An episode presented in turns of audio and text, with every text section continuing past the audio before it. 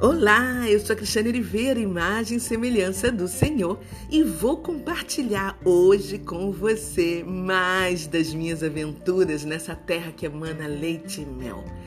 Então, vamos lá? Vou falar sobre Caná, a terra do primeiro milagre. Prepare-se, pega a pipoca, senta na poltrona e me escute. Saí de Nazaré para passar o dia em Caná. Os nazarenos são muito parecidos com os portugueses, franceses e brasileiros no trânsito. Parece que estão correndo a Fórmula 1. A diferença entre Nazaré, Paris e Lisboa é que aqui os carros não param para você passar. Eles passam por cima.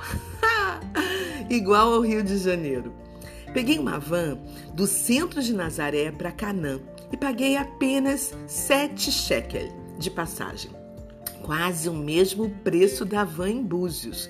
Todas as mulheres, eu disse todas, me olharam com uma interrogação no olhar. Tipo assim, de onde vem essa turista de boné, óculos escuros, bermudão e tênis, enquanto estamos todas de vestido comprido, mangas compridas e cabeças cobertas? Tudo bem que ela ande em nossas ruas fazendo turismo, mas dentro de nossas vans árabes? Aí já é demais. já tô lendo até pensamento em árabe. O motorista, muito solícito, resolveu rasgar o seu inglês comigo, carregado de palavras guturais, e me perguntou o que eu ia fazer em Caná. Quase respondi: não é da sua conta, mas, como aprendi desde pequena a ser educada com todos os outros, respondi: vou conhecer a igreja, construída em cima do lugar em que Jesus fez o primeiro milagre, numa festa de casamento. Ah, ok, respondeu ele. E você sabe onde fica essa igreja? Perguntei eu.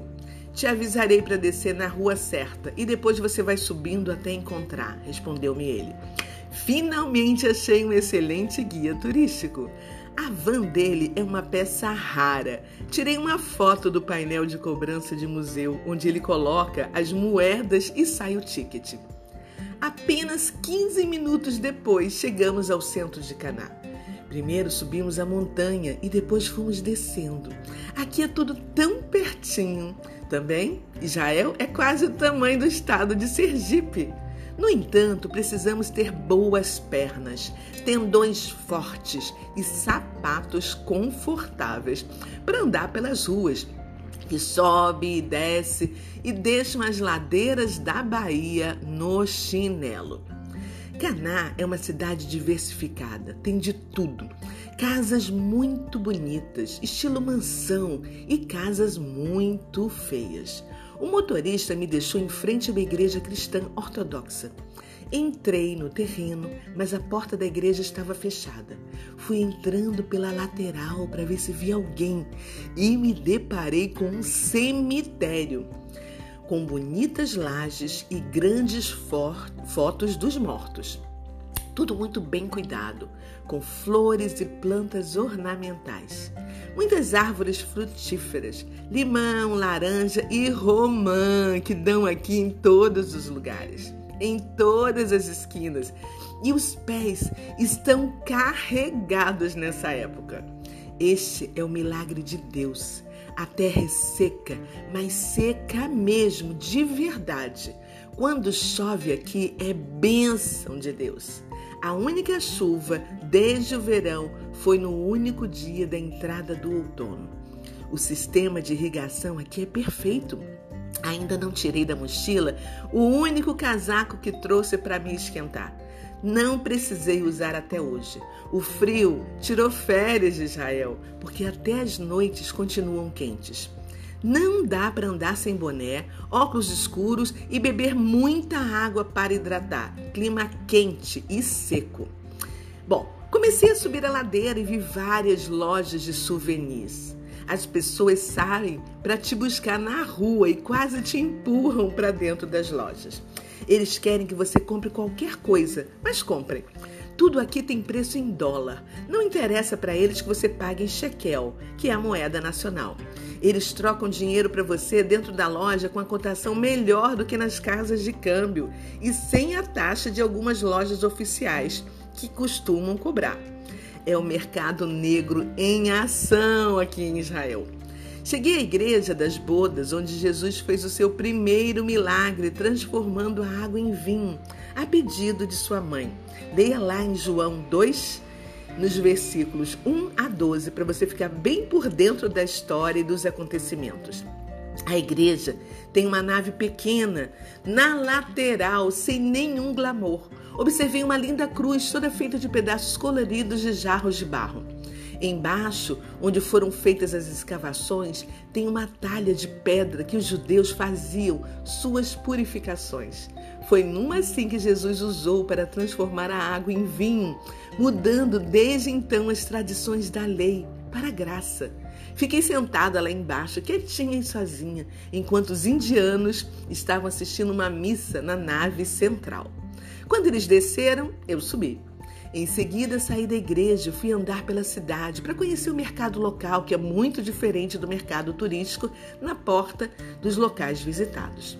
O meu objetivo em cada cidade tem sido interagir com o povo, me comunicar com eles, trocar ideias para conhecer um pouquinho da sua cultura e pensamentos. Depois de andar 10 minutos fotografando tudo, encontrei três mulheres árabes sentadas na varanda de uma casa, conversando, e perguntei se eu poderia entrar para falar um pouquinho com elas. Elas riram e eu entrei com a deixa. Não conseguimos nos comunicar em nenhuma língua verbal que eu conheça, somente com gestos e sorrisos incrível, mas nós nos entendemos muito bem e não precisamos de nenhum tradutor. Eu contei para elas a minha vontade de entrar numa mesquita muçulmana só para conhecer e elas me disseram que no final daquela ladeira tinha uma linda e grande mesquita no alto.